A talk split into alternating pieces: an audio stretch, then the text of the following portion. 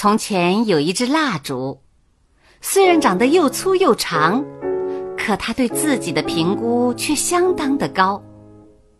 他说：“我出生于蜡的世家，我的体型是由模子造出来的，我发的光比别的东西更亮，燃烧的时间比别的东西更长。我坐的地方。”不是枝形竹架，就是银质烛台，我多高贵呀！牛油竹说：“你这样活着一定很快活。我出身平凡，只不过生于牛油世家，但是我总是能自得其乐。无论怎么说，我总比那些小蜡烛要好得多。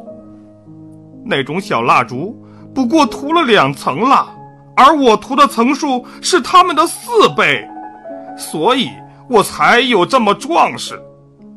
我对自己感到很满意。不过话又说回来，出身于蜡，当然比出身于牛油要高贵一些。可是一个人的出身地位，自己是无法选择的。你们蜡制的竹。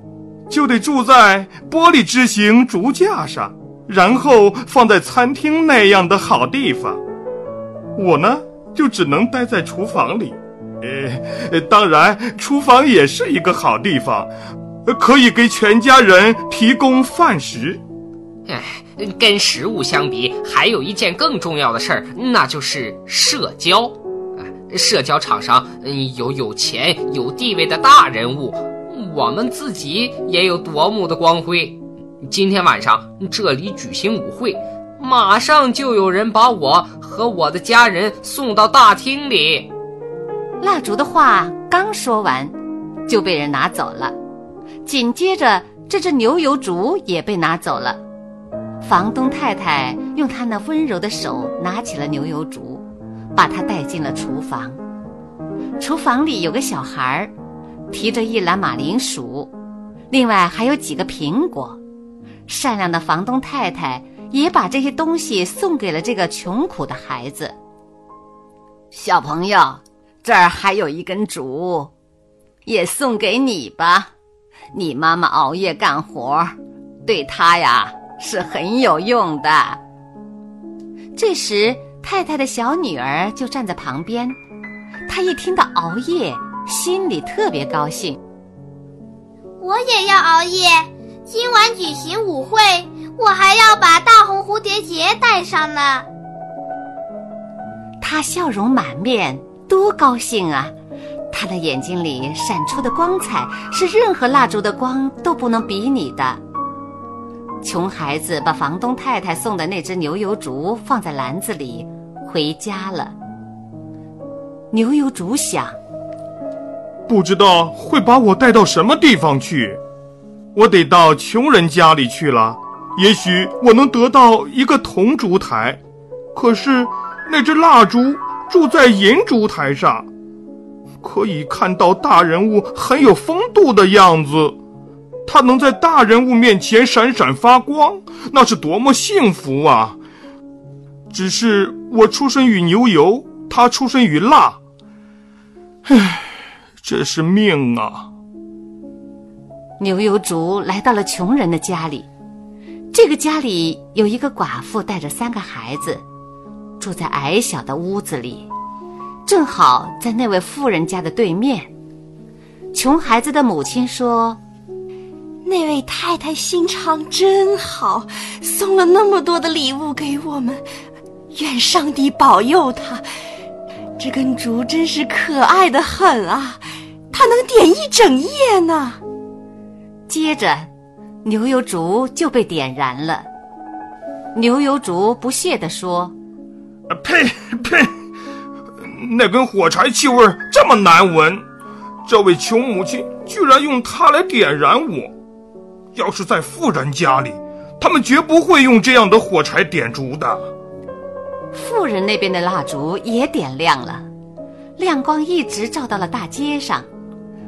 高贵的客人乘着马车来到了舞会，音乐声四起。牛油竹说：“晚会已经开始了。”可他想起了富人家那个小女孩喜笑颜开的脸蛋儿，她的荣光超过任何蜡烛的光亮，她那样欢乐的样子再也见不到了。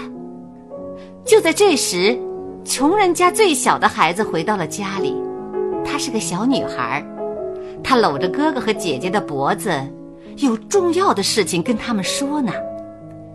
因为实在是太重要了，于是他就悄悄地说道。今天晚上我们要有，你们猜猜看，我们有烤马铃薯吃。小女孩立刻露出了满面的笑容，牛油烛的光照在她的脸上，那脸上露出的就是喜悦，就是幸福。那小女孩和对面富家的小姑娘所表现的幸福和喜悦，是多么的相似啊！刘玉竹心想。能吃到热乎乎的马铃薯，这是多么幸福的事情啊！这儿的孩子和那儿的孩子都一样感到欢乐。他想到这儿，忽然打了个喷嚏，而且打得还很用力。啊嚓！牛油烛发出很响的噼啪声，一根牛油烛也只能有这么大的本领。餐桌已经铺好了。大家都吃着马铃薯，啊，香喷喷的，多好吃啊！另外，每个人还可以吃到一个苹果。最小的小女孩还唱着欢乐的歌呀。牛油竹说：“这样的夜晚，景色多美呀！不知道对面银台上的蜡烛。”还有没有经历过比这更美好的时光呢？我真想在自己烧完以前知道这一切。牛油竹想到了两个幸福的孩子，一个蜡烛光照耀着的富孩子，一个牛油烛光照耀着的穷孩子。亲爱的小朋友们，今天的故事就讲到这儿了。感谢伊氏娃娃 Joy 中药神奇水友情播出。伊氏娃娃 Joy 中药神奇水专注婴幼儿湿疹，奶癣，妈妈们再也不用担心孩子有湿疹了。